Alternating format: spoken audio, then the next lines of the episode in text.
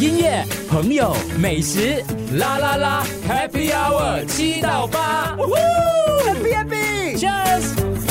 噔噔噔噔，对，不要全部讲中国，这是我的土耳其的这个导游兼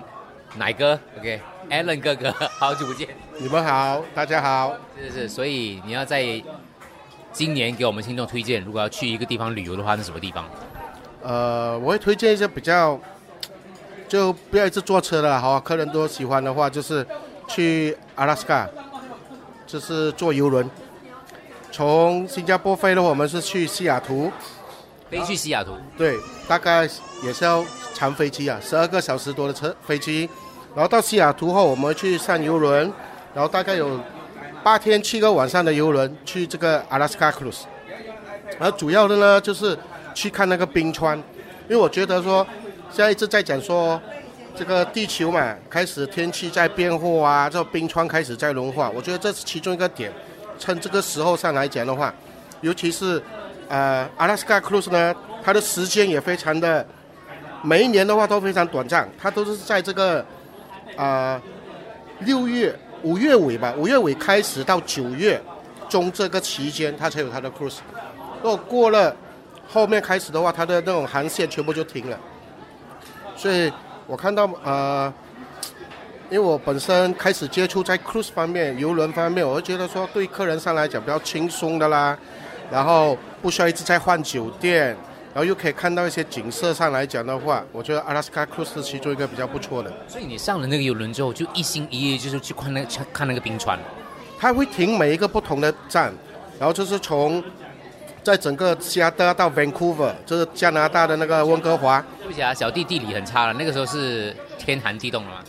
对，是天气上来讲是比较肯定是比较冷的啦。不过啊、也比较特别，因为主要是在这一段期间，我们才可以看到它那个冰川。然后每一天呢，在游轮上，它有它的游轮安排节目，然后它有不同的餐，然后你可以是选择自助餐啊、美式的啦，或者是中餐，它都有。然后客人也可以比较休闲的，可能坐在那船的阳台上，然后可以看看书，然后看看景色。对，所以这样是通常一般的客人从游轮下来之后，又从西雅图坐飞机回来。呃，正常上我们的团的来讲的话，我们从西雅图进，然后会从坐完游轮后，我们去温哥华，然后我们去它的那个落基山脉有国家公园，然后大致上是在于十八天左右的行程。最后从加拿大飞回来。从呃对，从温哥华飞回来。不错一下，我一直很想去温哥华，听起来这个行程也蛮适合我。它跟一般的游轮的感受有什么不一样？OK，它是属于一个我们所谓的，其实它跟酒店的概念是差不多是一样，就是等于你是去一个度假度假酒店，国际五星的度假酒店，然后就包含了所有的餐的安排、行程，然后每一天你停不同的门港口，它有安排一些这种我们所谓的这是它的当地的景点，然后呃晚上的歌舞表演呃，然后啊、呃服务方面的话，他会按照好像有一个。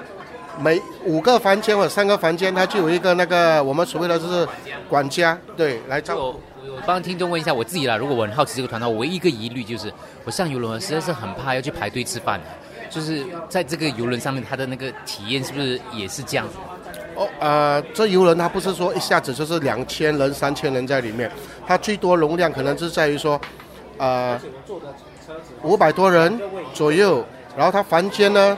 就是很是像这种国际五星级的房间酒店这样，然后有自己的独立阳台，然后在吃方面上来讲，它都是会给你安排定好时间，所以就不需要说哦，要为吃一个饭要再排队，等个半个小时吃个自助餐这样，对。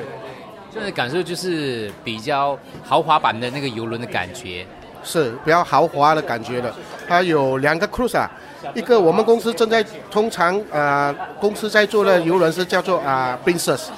然后另外一个叫 Silver Sea，Silver Sea 就大概是容量在于两百多人，那就更高级的游轮。对，